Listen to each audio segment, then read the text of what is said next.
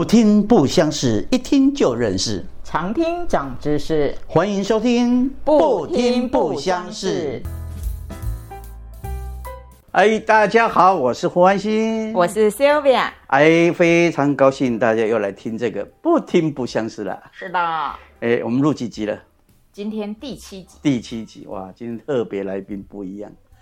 我们今天稍微改变一下，在还没有特别来宾正式见，我先让他讲几句话好不好？哎，好啊。啊，凯米，Hello，大家好，我是凯米。今天很高兴有机会来上胡歌还有 Sylvia 的不听不相识。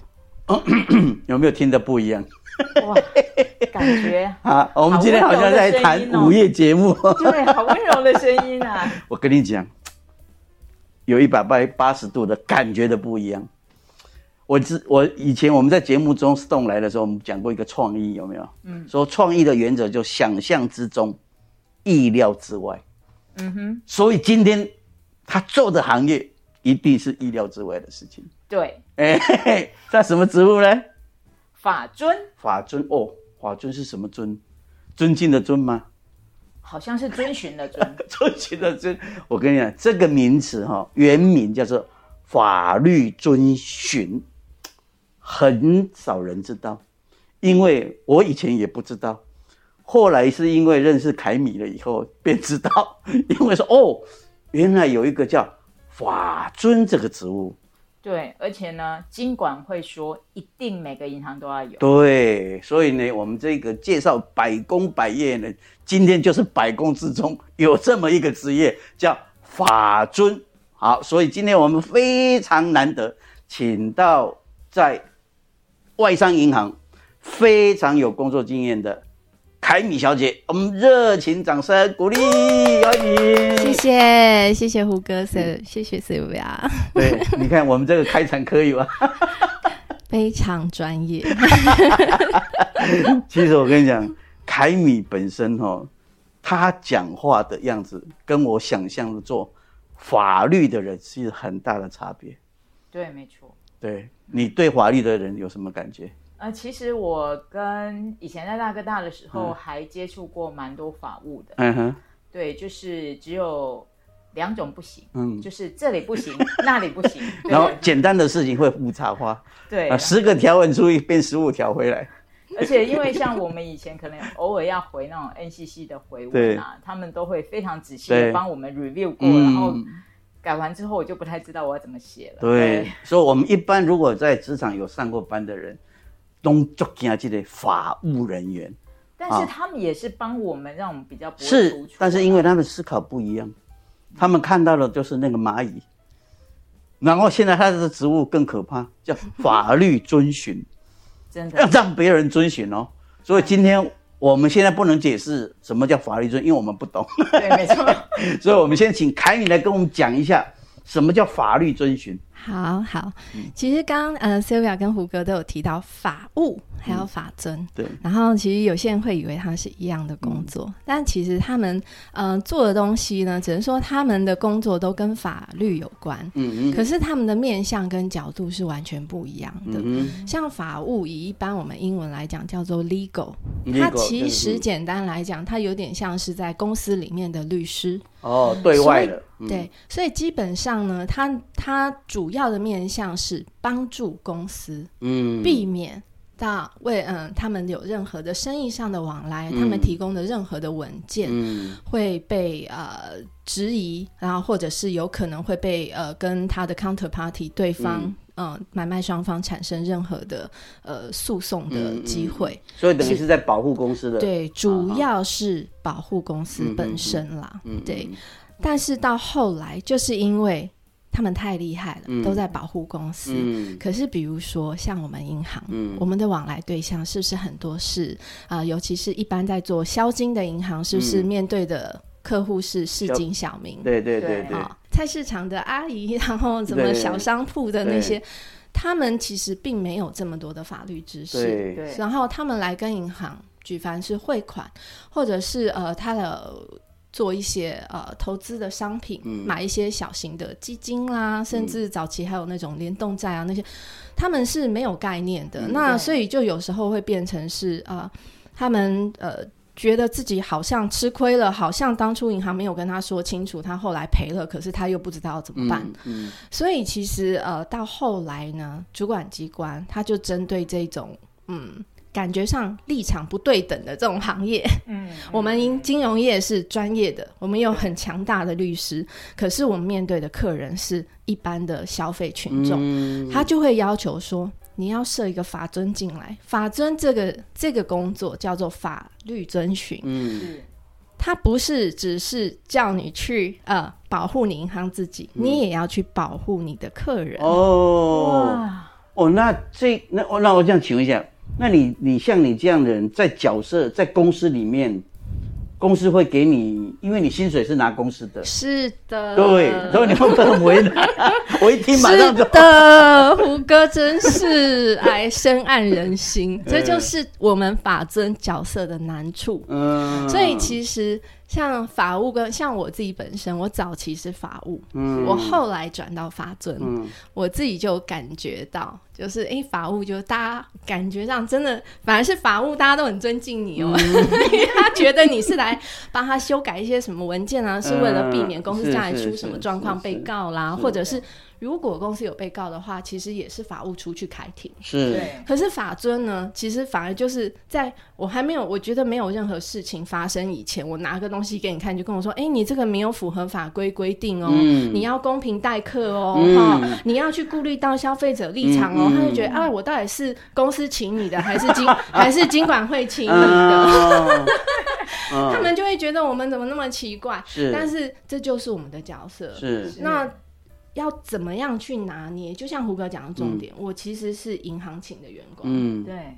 但是我的角色，我必须在这里面有一定程度的中立，嗯。嗯，所以就变成说我到后来我会换一个立场告诉他们，其实我也是在帮助银行啊，嗯。因为。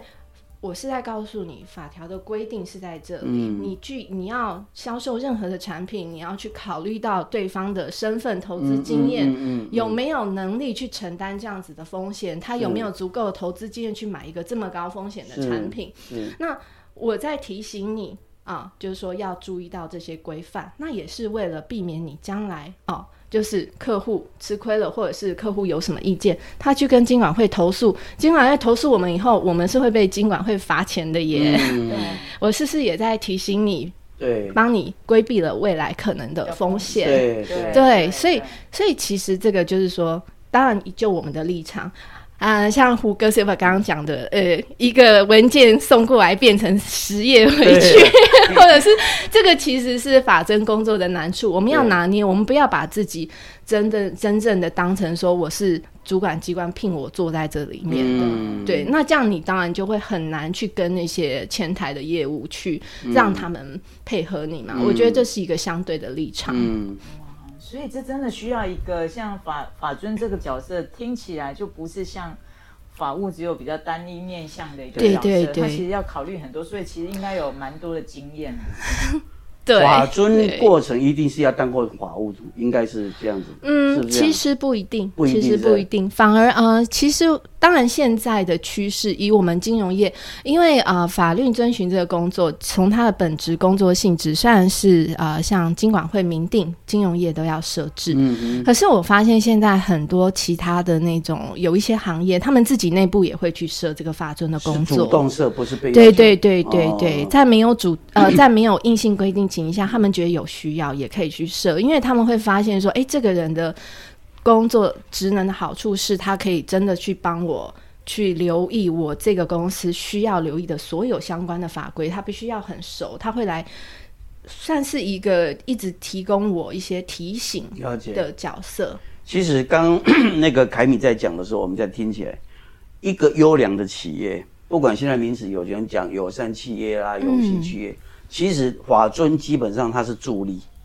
你等于聘一个人来帮我做第三方的监督，嗯，因为会看到东西。那如果说这个企业本身的素心不良、居心不良，他就觉得一起给了啦。就尽量不要有这个。哎呀，这个人就不要理他，把他放在那里就好，对不对？其实我觉得刚那个凯敏讲的非常重要，就是说，其实并不是为难，嗯不是为难，但是我觉得他要有一个非常高高的 EQ，嗯，真的，要非常高的 EQ，就因为我因为他的角色这个名词跟以前我在广告公司有一个角色，我们叫 account executive，叫 AE。A 一很像，嗯哼，A 一我们在第一站，A 一是代表客户在公司要求服务，哦，所以我比如说我服务的客户是某一家企业，那我在这个广告公司，我就跟他们讲，我的客户要什么东西。好了，提供服务的是这家广告公司，嗯。那我的钱是广告公司给我的，是。他们就啊不，你是对就告给他，你是在忘谁有没有？对一样啊，确实对啊，我们会客户说要被质疑，三天，他就说啊，为什么他说三天？你就三天了？嗯，类似，对，所以我们也要很多的 EQ 对。所以他讲这个，我马上能够 catch 到说他的难处在这里。对。对，可是最后不要忘了，当你角色做得好的时候，是银行不会有问题，对对。对不对？我服务客户不会有问题。对，因为我最近其实就有一个例子，嗯原因是因为呢，我在一开始的时候，我有先这次有跟就是中国大陆这边进东西，嗯哼然后刚开始的时候呢，想要说用比较简单的方式，就是个人对个人的一个方式，啊答案是不行，啊、然后后来又想说，那就用个人对公司的方式。啊，也不行。然后后来呢，就是一定是用公司对公司的哦，一定要你的公司跟对方公司买。对，而且呢，嗯要有中间的一些我们的文件，啊哦就是说确认订单啊，嗯然后甚至有说，哎，你大概什么，这是预付款还嗯是也有吗？还有尾款的部分，嗯其实问的非常的详细。嗯为什么呢？因为我跑了总共三次的银行才完成。哦，这个部分凯米来可以可以来跟我们说明一下。哦哎，Sylvia 遇到应该是在汇款的过程当中被要求提供文件，对，那这个考量当然就是。因为嗯，他也算是法尊啦，可是他要求遵循的是什么样子的法令呢？是洗钱防治的法令。哦哦，所以法尊也管这一块。嗯，其实在，像呃像我待的银行，我们规模在台湾规模是比较小，但是因为我们服务的对象是大型的企业客户，哦所以像这样子的角色，我是兼任的。嗯嗯、就是法令遵循、法律遵循，或还有洗钱防治，哦好好好都算是一起管。是那但是在一些比较大的金融机构里面，他们是会把这个角色切开，而且都不止一个人。哦，有一些大型的本国金融机构，我有听说他的洗钱防治人员高达五百个。五百个，对，因为就是所以 Sylvia 可以想见哦，就是你本国银行在台湾分行很多嘛，一百多家，对那每一家都会受理汇款嘛。哦，是不是？那在汇款哦，其实主要是，嗯，其实不止洗钱，我觉得现在角色已经，我们有时候哦我们金融机构都会觉得我们很像是那个调查局呀、的延 调查局的延伸，对，啊也很像人民的保姆。所以你就想说，如果是一个阿嬷到那个那个柜台来要汇款一百万。然后我们还问他说啊，阿嬷，你为什么为什么要汇钱？他说啊，因为有人打电话说我对孙子被绑架了。我们还要帮他确认说，你孙子真的被绑架了吗？嗯就只是像不像这一个单纯的银行，只要处理汇款啊，然后存提款的，现在要变成像一个 调查局的人一样。真的，因为没错没错因为其实像我说大陆的那个那个部分呢，嗯就是我大概可以理解。然后另外我还有一个实际的例子，我那个实际的例子是我最近跟布吉纳法索买乳木果油，嗯，然后呢，我真的马上就感觉到它那种他们马上就会亮起来，布吉纳瓦手，你是是不是有跨国的那个什么洗钱，爱情骗子啊？然后马上就是高风险国家，噔噔。对，没错，没错，所以你们有名单就对了。对。其实，在每个银行里面，我们都会有去针对每个国家去定它是属于高风险、中风险还是低风险。哦对，所以刚刚 Silva 给我一听，我叮叮高风险国家那，这个高风险、中风险，我们消费者知道吗？嗯应该，你们也不太需要知道，因为这是我们银行的责我任们。只要一去就会马上被知道。不是因为现在新闻经常会写嘛，对非洲哪一些国家又骗了，又什么军官啊，又跟阿妈骗钱，跟谁哪一个谁 这骗钱？对，太多种，这都叫金融犯罪、爱情骗子是啦，哈。然后其实最早期、最早期那种 N 年前，我也都是从国际上出来。一开始洗钱，其实洗钱的定义就是，基本上它原本是属于犯罪行为的所得，嗯，但是他去呃透过银行，银行就像是洗衣机，啊啊他把原本很很很脏的钱，脏钱丢进了银行，嗯，然后去投资了什么金融商品哦，或去什么？那金融商品是正正呃正确的正确的途径。对对途途径，他就透过这个方法，这就叫做漂白。哦那我们银行就不小心被当成了洗衣机，嗯不小心，然后再把银行我再出去的钱就变成干净的了，干净的钱。对，是不是就掩盖了他的犯罪的那个证据？哦。对，所以到后来，呃，我们就被要求说，诶，你是洗衣机，所以你要留意丢进来的东西是不是脏钱。哦其实简单讲，我跟你讲，我洗钱就是这样子。听凯米在讲，我已经知道他脑袋中大概有一百个、一千个、一万个 case，就什么样的状况就是有有状况的，就是要有个警，对。对。因为因为这个就很像真的是办案的人，是，因为你办的越多，你会知道犯罪的形式就越多，对不对？你他就会知道说，因为你刚刚讲嘛，嗯，你这个钱进来，银行就很尴尬啦，嗯，你要来跟我买金融商品，嗯，是很好的事情啊，嗯。可是我又不能让你买，因为我觉得你这个钱有问题，嗯，对不对？对。这个东西会有一些阿 Q、哦。对，对。会有啊，不是空阿伯呀，对。我要买什么不行，对不对？对，所以还会有这种生意上门，我们还要拒绝，人家要觉得你脑袋有问题耶。当对方一定会有意见，对不对？对钱都能够进得去，是啊，对。当我们怀疑它的来源是有问题，所以其实就是说，等于是说，呃，因为 Silva 它这个等于你的布吉纳法索就让我们先哔哔拉了一下警铃，哦。但是并不代表你的交易一定有问题，是。只是就是说，因为呃响起了警铃，我们就要要求去确保你的交易其实都是合法的，对所以就会要求你提供很多的文件。嗯，对，我讲一个小笑，我曾经有一个有趣在银行的案例，我太太要汇钱给我，那因为我是在外面停车，然后我太太里面办，听说那个对话是这样，人家汇给谁？我太太说要汇给我先生，他说你认识他吗？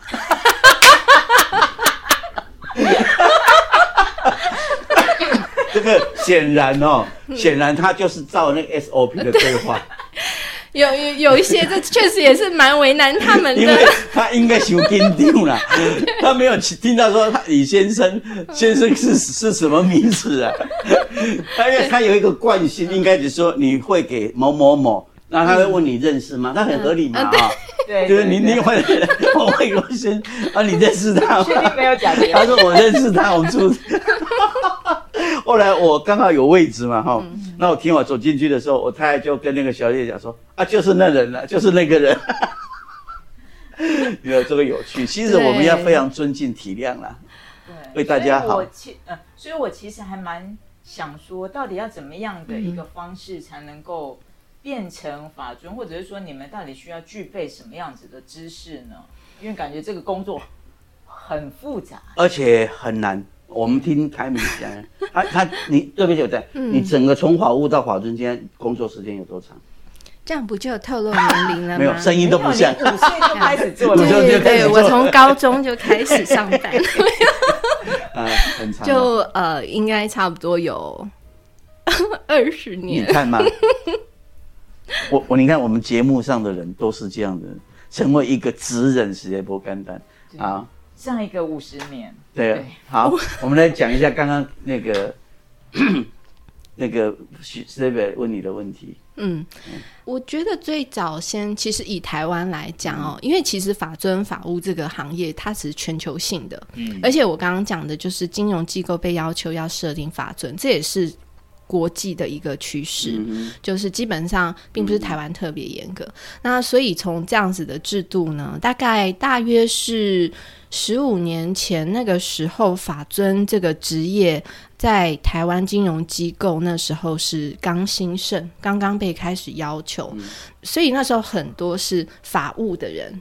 哦，他就问问看，哎，你有没有兴趣一起来做法尊？所以有时候一开始会是法务跟法尊兼着做，嗯对。然后到后来呢，会发现呃，主管机关的法令越来越复杂，还有加上洗钱啊这些。对到后来，而且他们会发现说，跟法务的工作，法务的人会发现说。好累哦！嗯我原本只要看看合约，然后或者是弄一些诉讼的东西，你现在要我去变得好像管家婆一样。嗯。所以其实到后来，呃，法尊跟洗钱这一块，嗯。呃，会开始从一些嗯金融业里面，如果是转职的话，会是一些比如说偏那种汇款实务做页面的人，因为他经验很丰富，哦，他也可以去帮忙去看一些呃主管机关对，比如说对于汇款啦有什么要求啦，洗钱上有什么要留意的事情，有可能是做页面向的人，他也可以转。对，那当然原本是法律本科系的人，只是在于就是他对这个法律的解读的敏感度比较高，对，所以就是读法律的。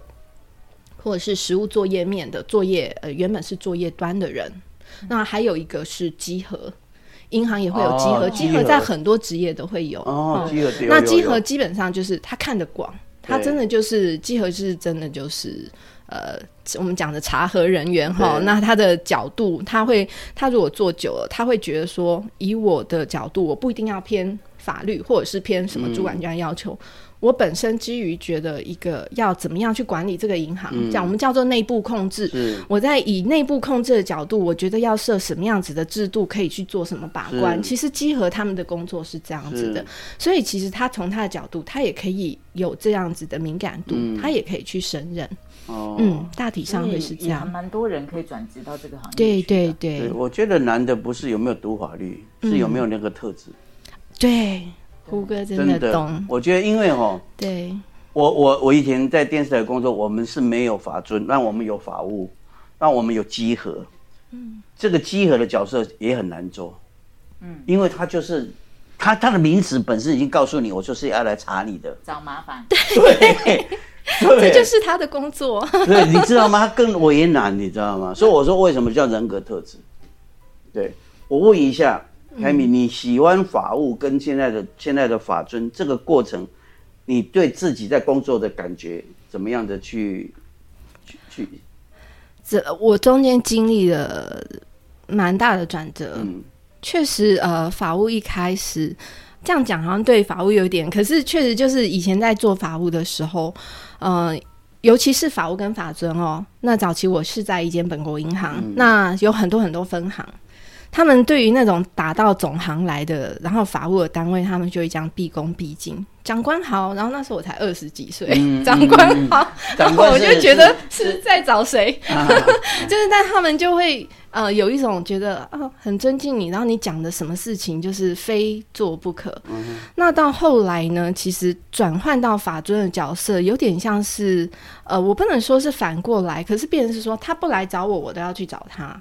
嗯，你知道我我我会发现有什么文件啦，或是什么嗯，有什么案例，有什么实物的案例，我会发现哎，这个状况有点问题。我反过来我要打电话去找他，我说哎，你这笔交易这个文件，哎，这个流程，这个货物，这你有去看清楚吗？或者什么的？嗯，他反而会觉得说，我已经事情做不完了，你还一直在问东问西。对对。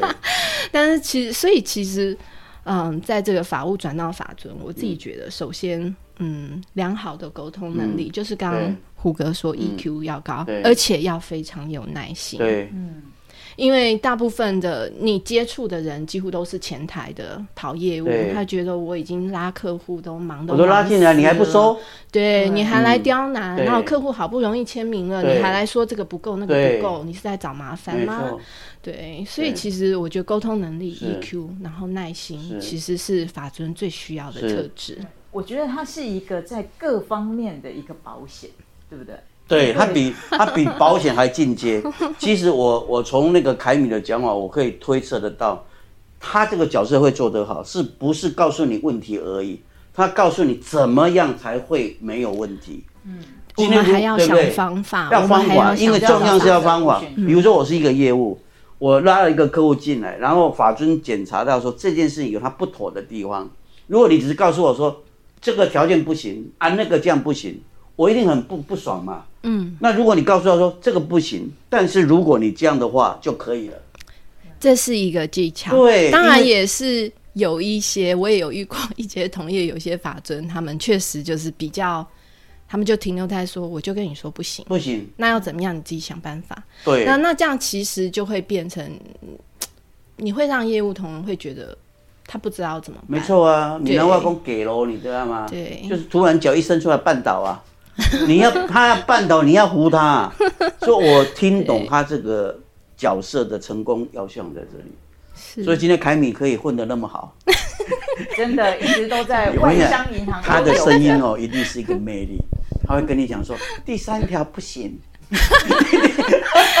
也因为因为我所以觉得。声音就先有优势了，大家没看到，还是个美女对，哦。我觉得我觉得沟通技巧上真的很重要啦。嗯对呀、就是我觉得大家现在嗯，其实对于什么律师要很凶很强悍啊，其实我开始觉得这是一个旧有的刻板印象，因为大家都觉得哦，那个职务个高高在上。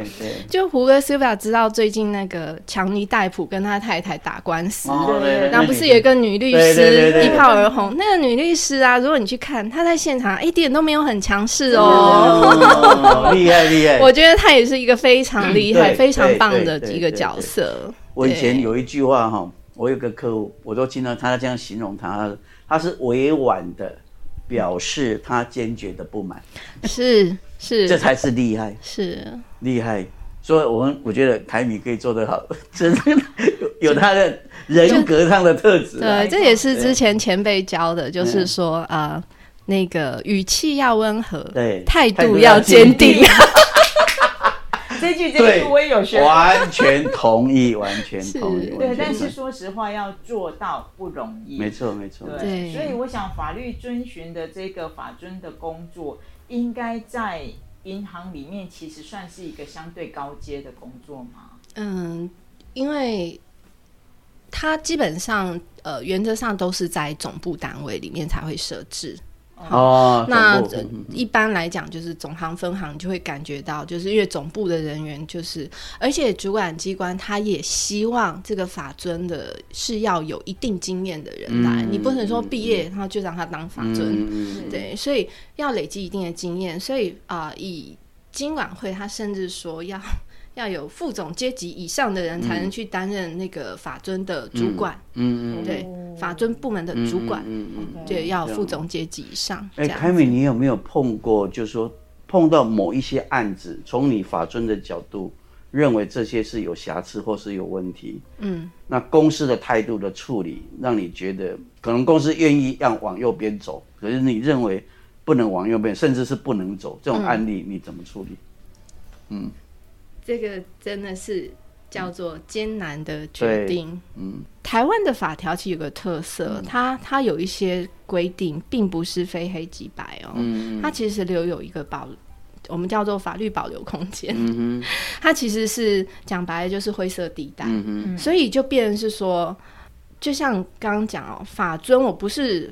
你就是要遵循法律，可是如果法律它的解读跟它有它是存在一个灰色空间的时候，你要怎么样去解读它？嗯那我觉得在我过去的，嗯，我也换过蛮多公司，嗯对我觉得在这当中确实有遇过几次让我觉得很、很艰难，很艰难，就是我花很多时间跟他们讲，这样真的会有问题。那在这当中，曾经有过就是。到后来，我就说，那你们说服我，嗯怎么样去合理化你这件事情？我就说，至少你说服我了，嗯我可以去说服主管机关。嗯是对不对？我说你给我一个解释，嗯你如果不给我一个合理的解释，我们内部自己都没有办法说服我们自己，嗯我怎么样去跟主管机关说？我觉得我有道理，我觉得我有符合你的规定。嗯对，那这当中有些时候我们确实有办法达到共识，嗯哼，那也曾经有过破局的时候。这里面你的大老板的态度就很重要，大老板就是到总经理了，对，就他的态度就很重要 是。是，确实，对对，因为这个跟董事会的概念很像是。董事会为什么设立一个独立董事？嗯，独立董事就是原则上他是可以不依董事长的意志做的，嗯，他有独立性。但是独立董事如果被买了，独立董事就不独立了。嗯，没错，对，所以对这里面法尊的角色就特别重要，因为对当公司的方向在偏的时候，对，哎，那如果说假设你对这件事最后的坚持还是有问题，公司可以要继续做，你的角色是什么？签注意见。胡哥实在是太厉害了，这个问题非常追问的非常的犀利。我可以跟您报告一下，就是就是因为这这个角色有时候真的卡关的时候嗯怎么样呢？其实这也是啊、呃台湾经管会这几年来开始推的一个制度，它也是从国外来的，嗯叫做吹哨者制度嗯 （whistleblow）。它是从英文 whistleblow 就是吹哨 （bb）。嗯那阿姨就说：“你真的觉得公司在做这件事情跟法令有违背，但是你又没有办法阻止他，你可以当这个吹哨者，你就报告到金管会。是的，我不讲银行。年年前，台湾有一家 local 的银行就发生这件事情，啊是是是没错，那个事情我还知道是这件事对。，那个闹得蛮大的，大的我们业界都很清楚。那也确实是因为那一件事件以后，嗯，啊、金管会就硬性规定，嗯每一家银行都要设吹哨者机制。那其实吹哨者不一定要是法尊嘛，但是通常到最后都会是因为他知道嘛，法尊来他才知道问题。对我们比较有机会。我刚刚跟凯米在聊这一段，是因为他有提到 local 银行跟外商银行。嗯，那我为什么要讲？因为台湾的金融制度是一直在调整，是因为早期的金融公司被家族所拥有完以后，变成家族银行的概念，对，哦这是错的，这是错的。你只能是股东概念。嗯。那当然，现在优质的 local 银行，我们讲优质的 local 银行已经也不是完全是这样的，就是专业经理对，专业经理人在做，那外商绝对不会有问题。外商他们就是一个专业经理人的制度，所以他刚好有经历做两段，所以我才会问这个问题。哦我就想说，我跟你问的这么犀利，他到底该怎么回答？我好像从银行出来，对，我我今天觉得被咨询，哎呀，太好了。，不过也真的还好，真的聊得很深。不不对不，我觉得太有，因为我们给消费者了解一下。是我们刚刚讲到这一段，都是好像严肃中带点轻松，轻松中带点严肃了。是的，但是刚刚节目开始，为什么我要请那个凯米先跟各位问候？因为他还有另外一个灵魂。嗯哼，什么灵魂？音乐的灵魂，对，我们认识凯米的时候很特别。他说他在参加一个乐团，我说啊，参加乐团，他还出唱片呢。所以这一点哦，我要让他自己来讲，就说你怎么样在一个这么讲起来也是硬邦邦啊哈，嗯，的一个法条，从法务到法尊，然后还有一个兴趣也好，想象也好，弥补你心灵的空间也好，走向音乐创作这一块，对。聊聊。我觉得就是人到了一定的年纪，会开始去思考，就是说，像我的这个工作，其实他在让我在工作的时间必须是比较。啊、精神专注，然后要运用很多头脑的思考。嗯那工时也比较长，因为有些时候要想一些案子，去想一些方法，真的是超过十二小时。那但是下了班以后，嗯，我的本职其实我真的觉得，在接触法律跟这个行业以前，其实我的本职个性是比较比较浪漫的啦。哎、真的有趣哦。哎、所以我我其实有一段时间就是觉得说都，呃我的生活当中大部分都投入在工作里面，嗯其实不是那么的快乐。嗯虽然就是工作上会有肯定，然后薪资上是稳定的，嗯可是我那时候就会去思考说，然后呢？嗯然后我就人到了这个年纪，我到底要追寻的是什么？嗯只是事业上的成功吗？薪水上的稳定吗？有没有一些是我我嗯觉得更需要圆满的呢？嗯对，然后我就会去回想起，就是诶，其实以前我在念书的时候，很多人都说我是那种。嗯、很天真、很浪漫，嗯然后我就在想说，对啊，我其实应该是个这样子个性的人。那呃，而且其实我喜欢唱歌。嗯哼，那我从小，虽然我的我在学业过程当中，我一直都有在加入合唱团，嗯但是合唱团都是偏那个比较就是合唱嘛，它是算是半偏古典，的。嗯有一到我后来其实呃，一直到大学，然后大学毕业后，我其实有加入一些职业合唱团，嗯 那都是偏古典类。嗯那但是我觉得在那个过程当中，我有得到一些音乐的熏陶，它其实嗯无形当中是、是一个舒压的过程。嗯对啊，会让我的心境变得比较比较平和，比较像我本来的样子。嗯，那嗯，到后来我是因为就是嗯，就在某一次，我觉得应该是工作压力到了一个极致的时候，我有一天好像就突然讲说，哎、其实我一直很想再回去学音乐的东西，因为那一段时间我压力蛮点，是因为我们那时候合唱团，因为我们合唱团是职业合唱团，需要那个企业去赞助，啊然后那个企业赞助停了，我们就没有办法练团 所以后来那有有一长很长一段时间我们是休团的状态。啊所以那阵子我真的觉得自己的生活就是除了工作以外没有其他的东西。那我是自己去。嗯，找了那个专业的歌唱班，嗯还要考试，然后进到那个，其、其实我可以讲是花式歌唱班，哦 华视歌唱班，然后花式歌唱班，然后去认识了那个里面的歌唱老师，然后其中有一位歌唱老师呢，他就那时候跟他聊天，他就说，哎、他的工作室在哪里哪里？就我发现就在我银行隔壁巷子，嗯哼也就是说，当我下了班以后，大概只要走五哼，转个弯就到了。就可以到他的工作室。哦，所以我就发现说，哎、那时候我只要下班，然后到他工作室，他我就会学琴啊、学唱歌啊什么。嗯那我必须说，我这个老师真的是他带给我很大的影响力。嗯他年纪很轻，但是他很也是很年轻的时候就去做街头艺人，去餐厅驻唱，然后到后来他自己作词作曲。嗯他就把他自己的人生经验，嗯，就一样就是呃传递给我们。所以他一开始还跟我说：“哎、凯米，你也可以学习自己写歌。”然后你知道我整个，突然冰冰，对我就觉得 我从来没有在我人生中想过要去做这件事哎、然后后来他的老师又说：“嗯，甚至你可以发专辑。”然后我就说 有，我还有他的专辑，对，然后我就会觉得说这些东西不曾在我的生命里面 存在过。虽然我会觉得是件很棒的事，可是我从来都没有办法，呃，把什么出专辑啦、写歌啦、嗯创作这种东西，去跟我自己本身产生连接。嗯所以这当中，我也呃有一段时间的撞墙啦。我觉得那个撞墙期不是说写得出来写不出来，而是在于我觉得是对自己的你自己认不认可自己能够做到这样子的事情。嗯，对我中间经历了很大的转折，那我也是很感谢那个老师，他一直也没有放弃我。嗯哼，他说写三句也可以，写四句也可以，你就下一堂课交个东西过来给我看。嗯 他其实是还蛮蛮，就是会让我有压力，嗯可是就是在这个过程当中，慢慢的啊，就不知不觉当中，我就完成了。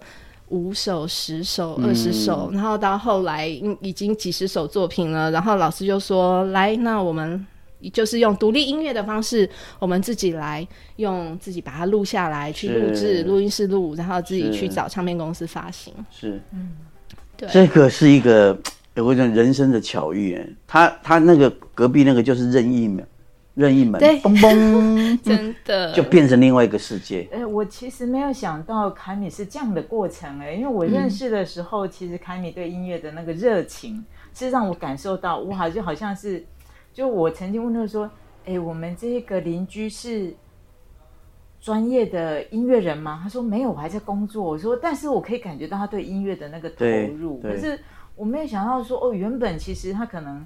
也是没有想过自己要发歌，然后自己要出专辑这样子的事情的。我觉得就是那个灵感，对他人生的灵感，他讲的。是你知道“天真烂漫”这四个字都不能用在法务，真的。对不对？所以大家应该可以感觉到，哎，前面那段跟后面这段很不一样。大差距？所以我说想象之中，意料之外嘛，哈。是是，你现在唱片你的出了几张？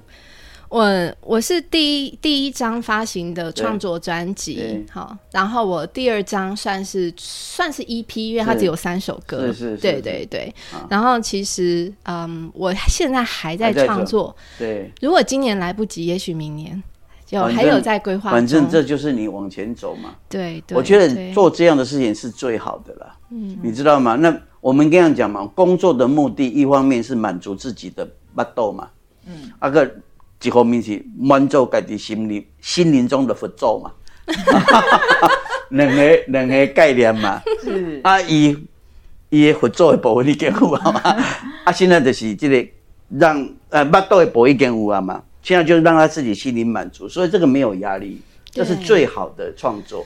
对。因为现在音乐的市场其实也很辛苦，讲真的。是。可是你当兴趣就没有辛苦，对，胡歌也是讲一个真的。因为我我的音乐朋友真的很多，对，哦，对，胡歌有很多音乐对朋友，其实我前两天又碰了一群年轻小朋友，我第一个说我的学弟，然后我就说你们现在怎么样，课程怎么样，人多不多？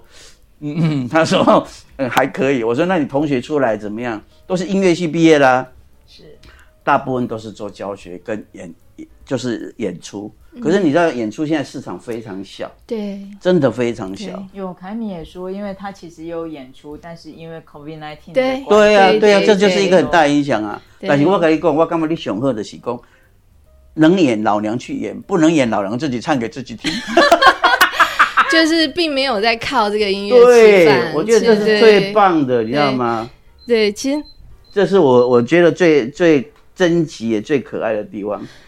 其实我那时候就是我去转音乐发唱片啊，嗯我身边很多朋友都以为说啊，你不做法务了？啊，你辞职 啊，你喽？不责哈，啊，你怎么这样？我说没有没有没有，没事 没事，我 我还有在在上班。对对对，你能不能介绍一下你创作的方向，你的歌的方向？我我觉得就是像刚刚胡歌讲的重点，就是因为我的创作不是我没有金钱上压力啦，对。我并不担我，而且我创作这些东西，我觉得我就是自己唱。对。对，那因为像刚刚胡哥讲，我我其实现在身边有很多音乐人，他们可能是华纳音乐啊、呃签署的艺人，嗯，他们写歌，他们其实是要配合公司要走的方对向，对他的创作他会设定好对，一个一个情境，是，嗯，真的就，是要去写。可是像我，其实以我第一张专辑来讲哦，那时候我第一张专辑其实那个主打歌曲叫《来巴黎》，嗯嗯，好，它其实是一个很轻松的小品。那但是这个来巴黎对我而言哦，它其实是也背后有一个让我印象很，它也算是我的音乐开启的一个一个过程。我那时候才二零一四年，我记得那一年我才刚刚开始去，就是跟这个老师学习，然后他开启了我创作啦，嗯。然后就是作词作曲这个路，我才刚刚开始。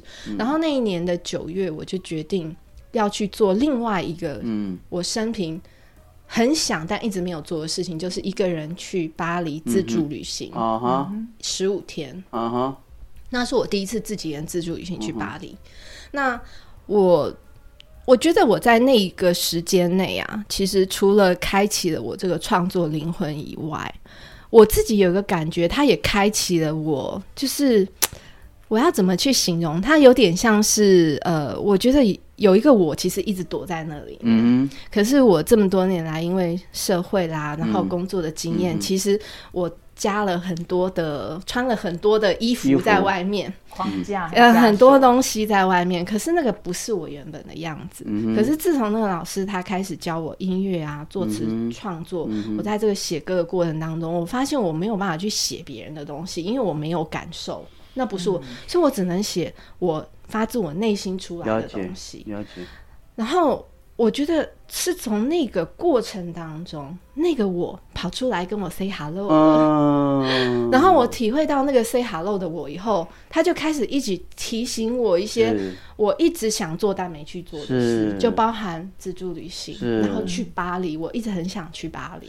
然后，结果在那个巴黎的那十五天当中，我在那那十五天当中，因为我一个人，我又不会法文，嗯。我到哪里都是自己走来走去，嗯。然后走累了，我坐在那个塞纳河的船上，然后坐在那个教堂里面休息。嗯我突然就很多想法，嗯就这样涌现，我就开始写写写写写写写。嗯嗯，其实那对我来讲，就是开启了一个认识自我的我过程。所以是不是他的法国的小旅行，就好比你去纽西兰的小旅行，对，没开启了你那个芳疗的探索。对，我觉得其实是一个生活态度上的改变。对。对，那个改变也许是当我们回来，我们还是必须过着类似的原本类似的人生，但是你心里面那个想法已经不同了。嗯。但是凯米能够用音乐嗯。把那一个部分能够展现出来，所以对。它是一直不断的延续。对，对，对我们听他这样讲，其实我觉得他你是非常幸福的。你知道现在哈，我们的人呢，最多的大家都在过日子，比较不会过生活。嗯嗯，没错。日子的话，过讲的巴豆嘛，嗯生活的不赶快了，生活的包含很多事情。那他在过生活，对你看哦，我还记得回忆中，当时刚刚认识他的时候，他说开始去学 keyboard 有没有？对对对，又开始去学吉他，我还记得是这样。对然后去学那个和弦，对因为你要自己编曲、编作曲嘛。对你知道吗？那个过程探索的过程，就好像你在调精油一样。对，哎，我根本你弄做很好的嘞，真的啊，在做喜欢的事情的时候，不真会觉得累的，，真的。不会觉得累。所以我们说百工百业，我们现在不是只有在业本身，嗯就是你所有的领域其实都在引咎中，才是真正的得力。对对，我觉得有的人是在自己的工作里面，对。然后能够去享受到原本那个工作带来的成就感，嗯。或者是真的悠游在工作里面。对。那可能就是像我们之前的是职人，像庄大哥一样。对。那也有另外一个方式是在我的白天的工作，我把它本职做得非常的好。对。那可是，在我自己的对。属于自己的生活里面，我又能够找到一个很适合自己的。所以我们鼓励我们的听众朋友，随时打开自己的任意门，真的。嘣跳进去。对对，这一集的节目，我们可以放一点那个凯米的音乐在我们这个节目中。好啊，嗯可以吗？对当然是我的荣让我们听众朋友慢慢听，慢慢听这样。对对对，对那我也许我们就把它放在最后面，可不可以稍微帮我们介绍一下，能够我们能够放哪一首歌？嗯，其实那时候如果刚刚讲来巴黎，那不然因为我觉得来巴黎的那个接受度还蛮高的，就是它听起来是个轻松小品。嗯哼，对对，那大家如果喜欢来巴黎的这个氛围的嗯话，希望大家也可以去那个各大线上音乐平台去追踪凯米，去听我其他的歌。对。对，KK Bus 就找得到了。KKBox 有 Spotify，我们到时候上的时候，这一集上的时候，我们也做一个连接，让听众朋友可以去没有问题去点谢谢你凯米。OK，太棒了。对，OK，好，胡哥，我们的节目好像时间又到了是吧，对的，好像还有没有台湾是不是？每一次我都觉得我好想还要再问很多问题，没关系因为还是有我们跟他很熟，所以我们随时可以再约时间。可以，对对对 对，所以今天非常谢谢凯敏啊，谢谢谢谢胡歌，从一个法条谈到一个心灵的问题，音乐的部分，真的让听众朋友也学到什么叫做法尊是啊，跟法务有什么不同。对如果人家问你一些事情，也不要不高兴，因为他他的任务在那里。对，然后 想转职的也可以考虑一下。对对对对对，谢谢谢谢凯敏，谢我们希望谢下次再约你来。好，好谢谢，拜拜胡歌，我觉得真的，我没有想到嗯对凯米的访谈会是这个样子。那你原来想象是什么？我原本想说，我们可能前面讲的部分，然后非常的严肃，然后两个人就正襟危坐这样子，对对对，因为讲到法律嘛，你知道，就像他说的法务这样子的。我们两个都不懂。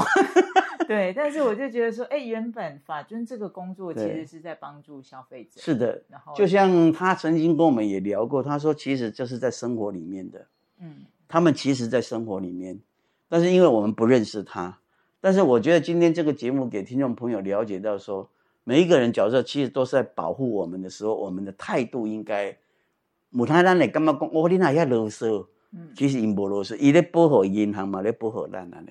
嗯我觉得这个是这一集，我觉得我也我也学到了。对啊，我也学学到了到蛮多对的，而且后面的部分我真的觉得，原来我那么喜欢凯米，是因为我们那么的相同。对不对？以后常常希望他讲话。他讲话真的好温柔哦。对对对对，好，所以呢，我们节目已经到了尾声了，是的，就要跟大家来说，不听不相识，一听就认识，常听长知识，欢迎收听，不听不相识我识们，下次见喽，拜拜拜拜恋爱中的人，请来巴黎。香榭大道相拥更甜蜜。但爱中的人，请来巴黎。索桥上约定，燃起回忆。巴黎铁塔远眺，最是仙境。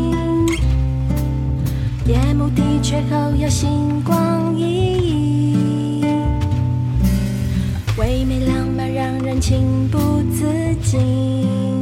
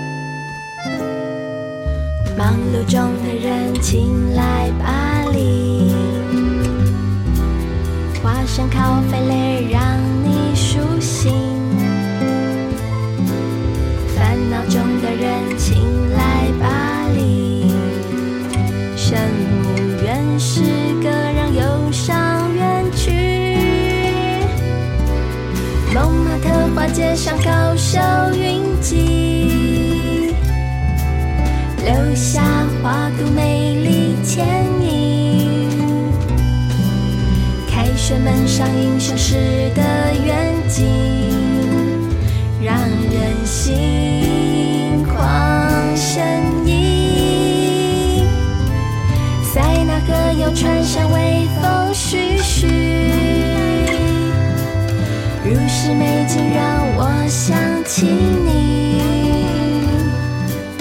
放首皮亚唱诵动人旋律，想想和。